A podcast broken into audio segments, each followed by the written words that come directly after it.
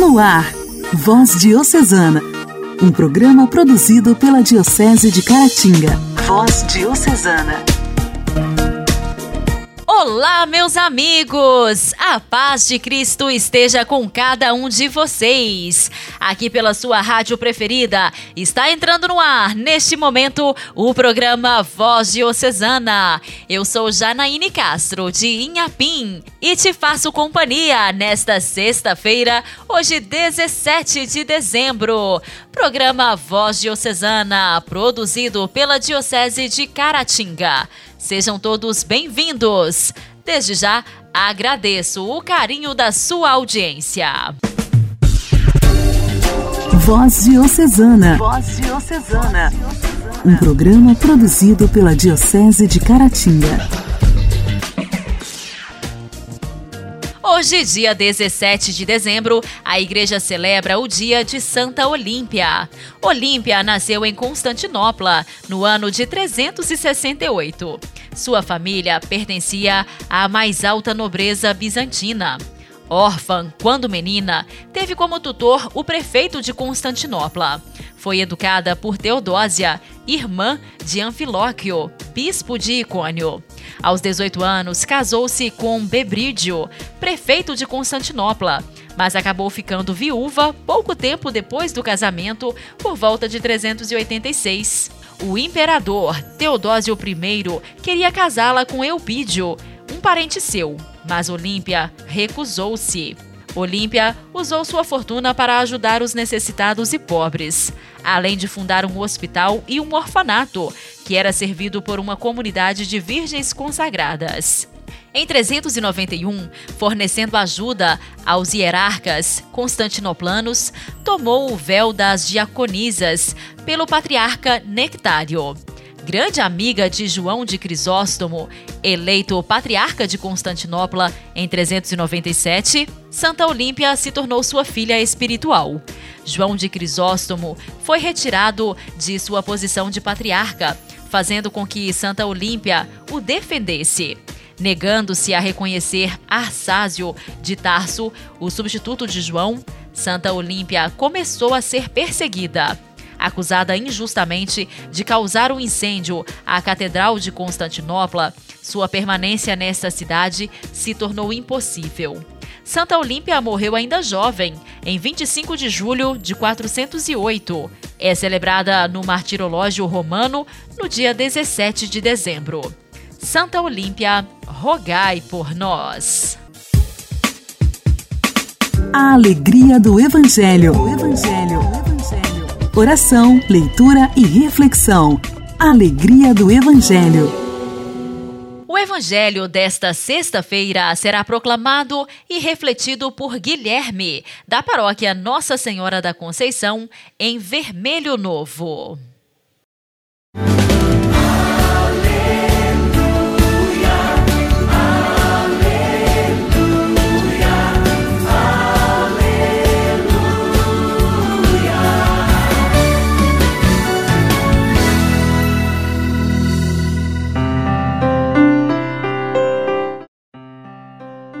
O Senhor esteja conosco, Ele está no meio de nós.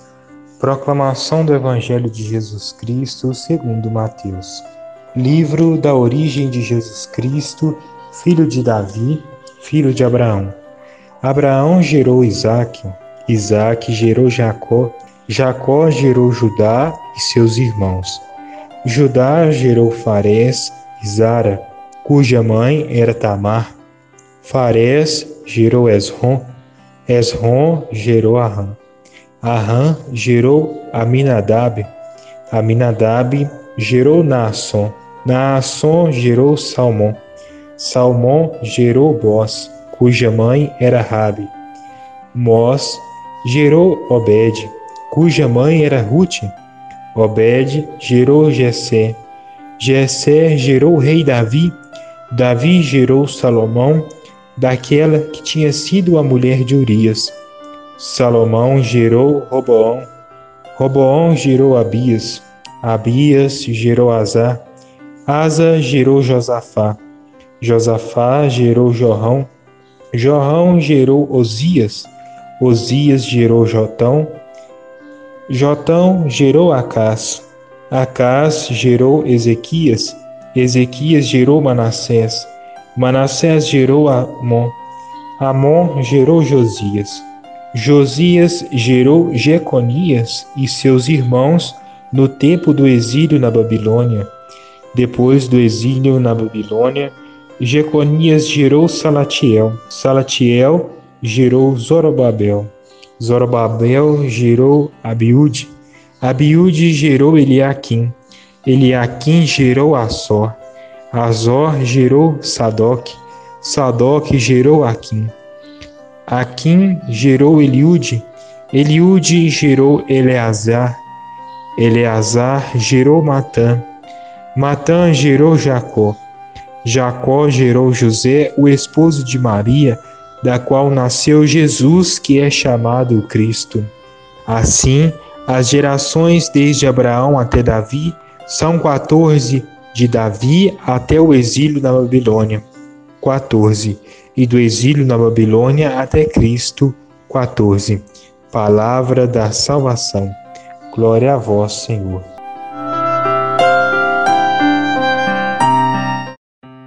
Irmãos e irmãs, a criação está consumada. Preparemos-nos para a chegada daquele que vem a nós cheio de amor. Ele vem para nos salvar, para que nós sejamos transformados. Tornemo-nos límpidos, transparentes e cheios de vida o desejo de Deus há de se realizar um dia, pois ainda não somos tudo o que ele deseja e espera de nós. Para que lhe correspondamos, o Senhor se dignou a nos enviar seu próprio Filho, que se fez homem igual a nós, menos no pecado. O Primeiro Testamento converge para dois temas ideológicos principais: a afirmação de um ramo da descendência de Abraão como povo divinamente eleito e a preeminência de Davi como piedoso e poderoso rei modelar. O judaísmo, surgido entre as elites exiladas na Babilônia e consolidado no retorno do exílio, recorre às elaborações genealógicas para afirmar-se com abrâmico e davídico. As genealogias foram utilizadas também para reivindicar pertença a estripes sacerdotais originárias de Arraão e para identificar vocações messiânicas. Mateus, dirigindo-se à comunidade de cristãos convertidos do judaísmo, insiste em vincular Jesus às suas antigas tradições, para convencê-los de que nele realizavam-se suas expectativas messiânicas.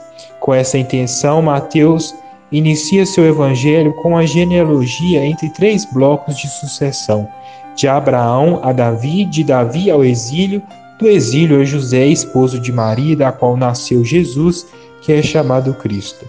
Contudo, fica aberto um espaço para novidade. O menino que nasceu não é fruto de José, mas sim do Espírito Santo. Portanto, a genealogia de Jesus mostra-nos que ele assumiu por completo a natureza humana e que a humanidade se preparou para recebê-lo. Ele se fez humano para que o humano se fizesse divino. Agradecemos a Deus pelo seu amor e misericórdia. Glória ao Pai, ao Filho e ao Espírito Santo, assim como era no princípio, agora e sempre. Amém.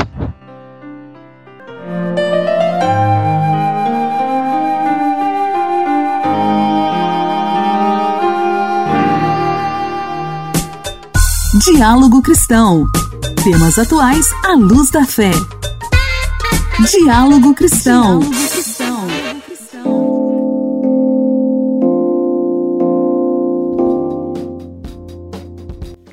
Estudo realizado pela Fundação do Câncer revela desigualdades encontradas pelas mulheres no acesso ao tratamento ao câncer de mama, tanto em hospitais públicos quanto privados. Com base em dados dos registros hospitalares de câncer do Brasil, disponibilizados pelo Ministério da Saúde e consolidados pelo Instituto Nacional de Câncer, INCA. O levantamento abrange um período de 13 anos, compreendidos entre 2006 e 2018. Suas conclusões foram divulgadas no último dia 15, no Rio de Janeiro. E hoje, aqui no Diálogo Cristão, quem traz as informações sobre este assunto é a repórter, nossa amiga Luciana Clara.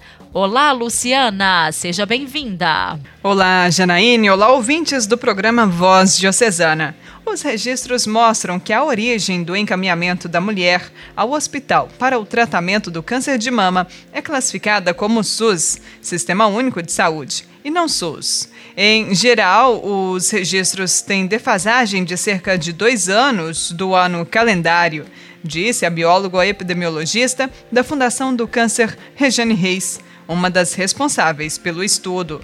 Segundo o epidemiologista Alfredo Scarfe, consultor médico da Fundação do Câncer, foram analisadas as variáveis relativas ao estadiamento do câncer de mama ao diagnóstico, o tempo decorrido entre o diagnóstico e o tratamento e a escolaridade das pacientes. Abre aspas. Dessa forma, evidenciamos que o tempo entre o diagnóstico e o início do tratamento está longe do ideal para os dois grupos estudados. Ainda assim, as pacientes que vieram pelo SUS levaram mais tempo do que as pacientes encaminhadas pelo setor privado. Fecha aspas. Cerca de 34% das pacientes de origem SUS iniciaram o tratamento antes dos 60 dias, contra 48% do setor privado. Não há como dizer por que isso ocorre, de acordo com o SCAF. A hipótese é que, ao procurar o hospital do SUS para o tratamento, Muitas vezes, novos exames são solicitados, e quem dispõe de algum recurso consegue fazer os exames de forma particular. E aí, inicia o tratamento, como cirurgia ou quimioterapia, mais rapidamente, mais oportunamente. Fecha aspas. Para SCAF, o processo de acesso ao tratamento não é oportuno e, como consequência provável, a sobrevida das pacientes de origem SUS deverá ser menor. Aspas. Quando a origem é via plano de saúde ou particular, o diagnóstico acaba sendo mais rápido. É a iniquidade que perdura. Fecha aspas. O estádio ou estágio do câncer é uma classificação do grau de comprometimento da doença na paciente. Estádios menores, como 0 ou 1, um, indicam doença inicial localizada, enquanto os maiores, como 3 e 4, indicam doença avançada e metastática. Metástase é quando o câncer se espalha para outros órgãos do corpo. De acordo com o um estudo, as pacientes do SUS chegam ao tratamento em estádios mais avançados do que as pacientes do setor privado. Abre aspas. Essa diferença é tamanha que somente 19% das pacientes SUS chegam ao tratamento em estádios iniciais 0 ou 1, contra 31% das pacientes não SUS. Fecha aspas. O ideal é que a maioria dos casos chegue em estágios precoces, 0 e 1, um, porque dessa forma o tratamento é mais efetivo, o prognóstico é muito melhor e a sobrevida muito maior, com melhores resultados. Abre aspas. O que fica claro é que o tempo entre a suspeita diagnóstica e o início do tratamento é crucial tem relação com o agravamento da doença e, consequentemente, com o tratamento necessário. Quanto maior o tempo, mais agressivo será o tratamento. Câncer é uma doença tempo dependente. Fecha aspas. Em termos de escolaridade, Alfredo Scarfe apontou uma diferença significativa. Entre as mulheres encaminhadas pelo SUS, 51% não têm ensino fundamental completo, contra 29% das pacientes que chegam para tratamento de forma particular. Essas diferenças evidenciam a iniquidade ao acesso oportuno ao tratamento do câncer de mama. As pacientes encaminhadas para tratamento nos hospitais do SUS, a partir de serviços privados de saúde, apresentam maior escolaridade, iniciam mais rapidamente o tratamento e em estádios mais precoces, em comparação às pacientes diagnosticadas e encaminhadas pelo SUS. Fecha aspas. Scaff disse que a correção dessas disparidades passa pela organização da rede SUS para diagnóstico precoce.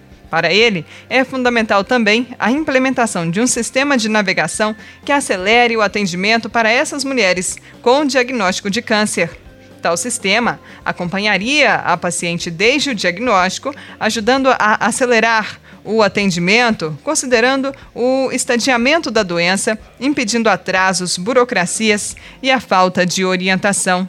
O diretor executivo da Fundação do Câncer, cirurgião oncológico Luiz Augusto Maltoni, destacou que mulheres com menos acesso aos estudos estão entre as que mais vêm da rede SUS. Abre aspas. É o retrato de uma saúde desigual, com acesso diferenciado, que reforça a necessidade do investimento social maciço em educação e saúde e ações atreladas nessas duas áreas. Fecha aspas. Repórter Luciana Clara. Voz Diocesana. Voz Diocesana. Um programa produzido pela Diocese de Caratinga.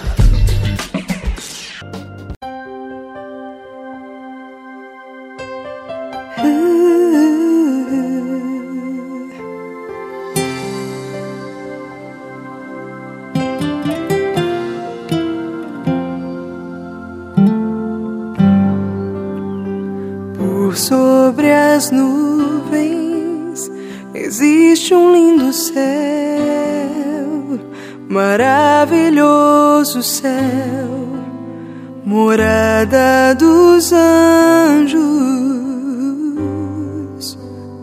Por sobre as nuvens existe um trono cujo rei está sentado à direita de Deus. Céu,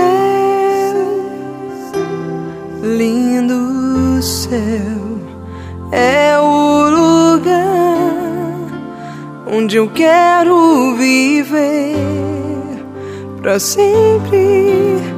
Céu, lindo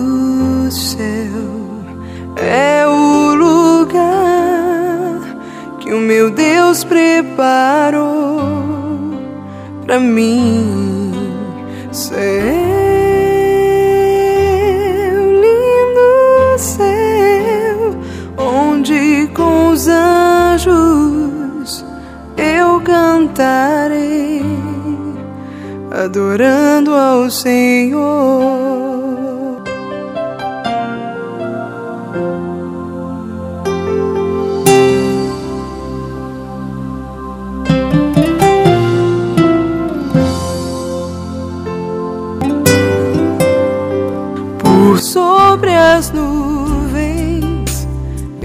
Existe um lindo céu, maravilhoso céu, morada dos anjos.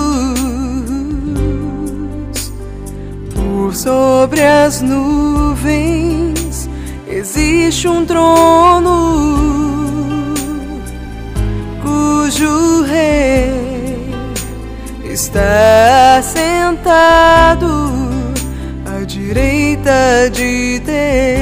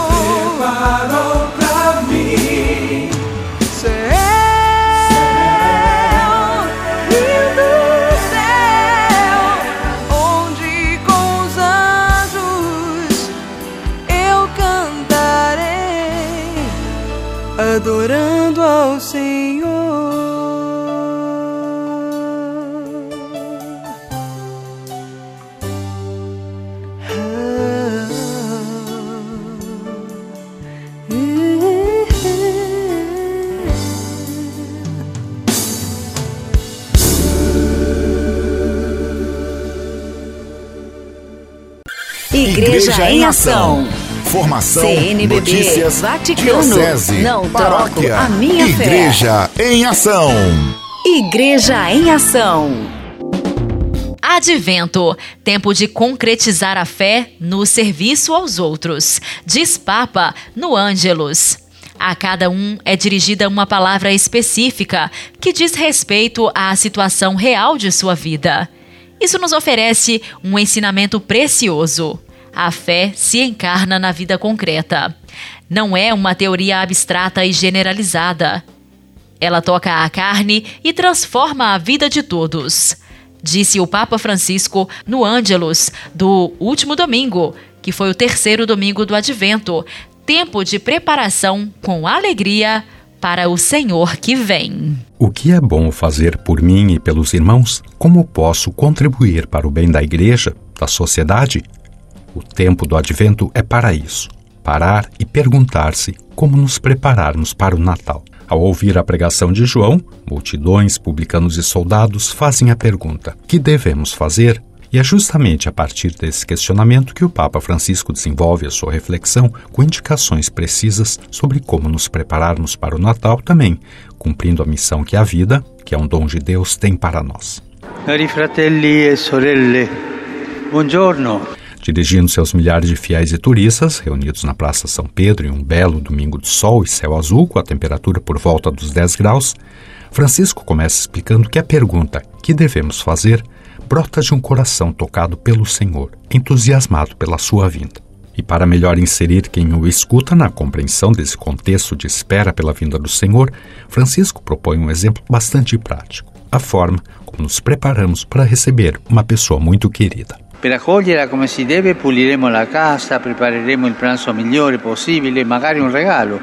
Para recebê-la como se deve, vamos limpar a casa, preparar o melhor almoço possível, quem sabe um presente, enfim, vamos nos preparar. Assim é com o Senhor. Alegria pela sua vinda nos faz dizer que devemos fazer, mas Deus, acrescenta o Papa, eleva esse questionamento ao nível mais alto. O que fazer da minha vida? Para que sou chamado? O que me realiza? E ao nos propor a pergunta inicial, o Evangelho nos recorda que a vida tem uma missão para nós.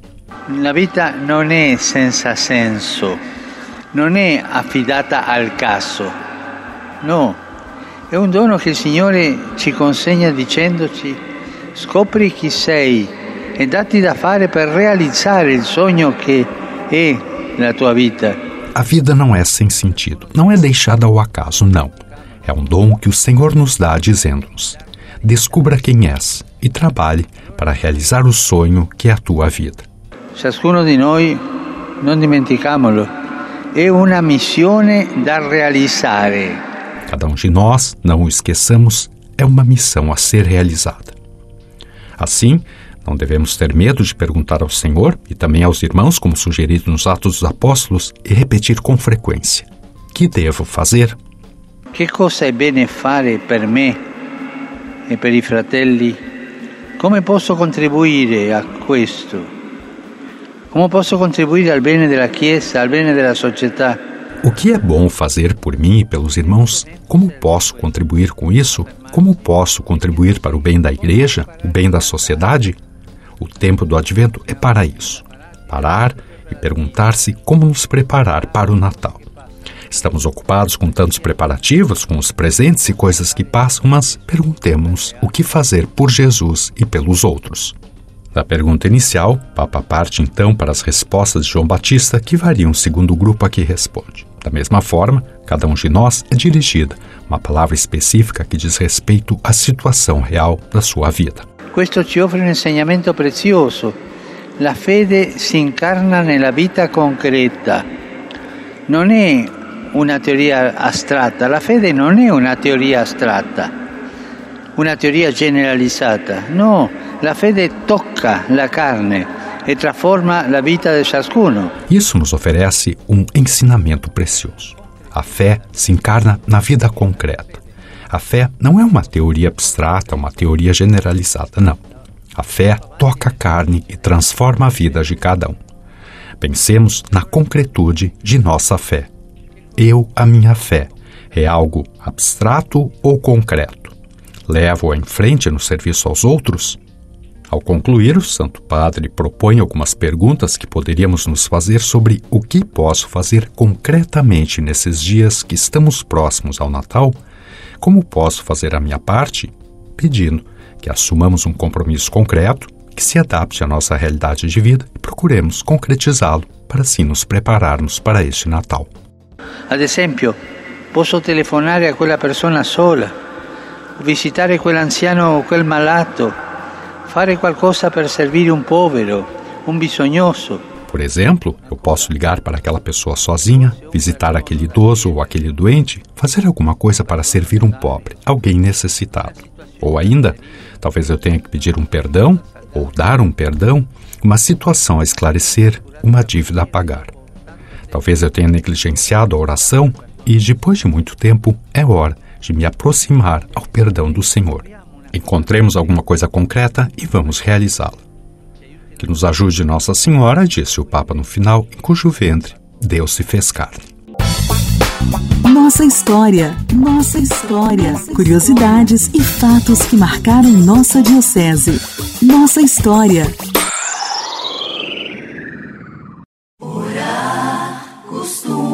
Fazer bem. Intimidade com Deus. Esse é o segredo. Intimidade com Deus. Com Joana da Cruz. Joana da Cruz. Orar costuma fazer bem.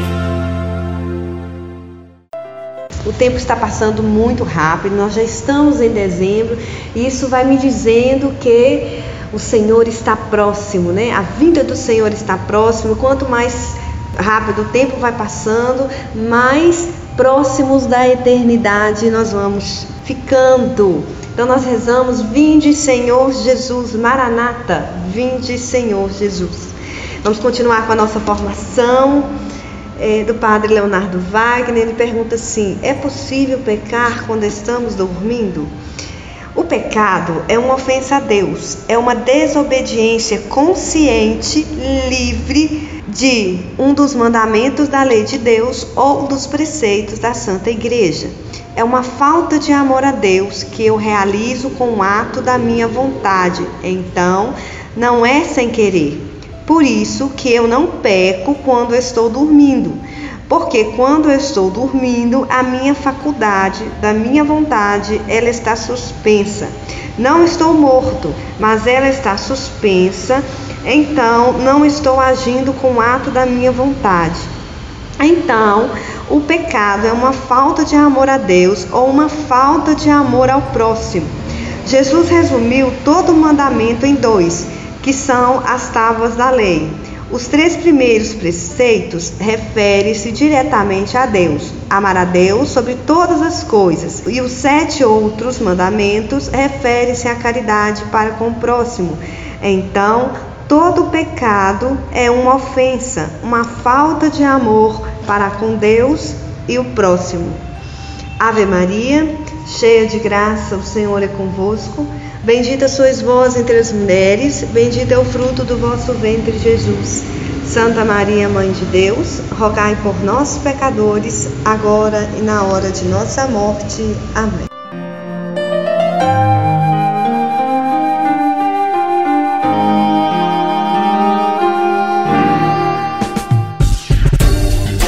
Voz Diocesana. Voz Diocesana um programa produzido pela Diocese de Caratinga. Meus amigos, o programa desta sexta-feira está chegando ao fim. Agradeço muito o carinho da audiência de cada um de vocês. Na segunda-feira, se Deus quiser, estaremos de volta aqui pela sua rádio preferida no mesmo horário. Eu conto com a audiência de cada um de vocês. Fiquem todos com Deus, um excelente fim de semana. Até lá! Você ouviu Voz Diocesana, Um programa da Diocese de Caratinga. Voz Diocesana.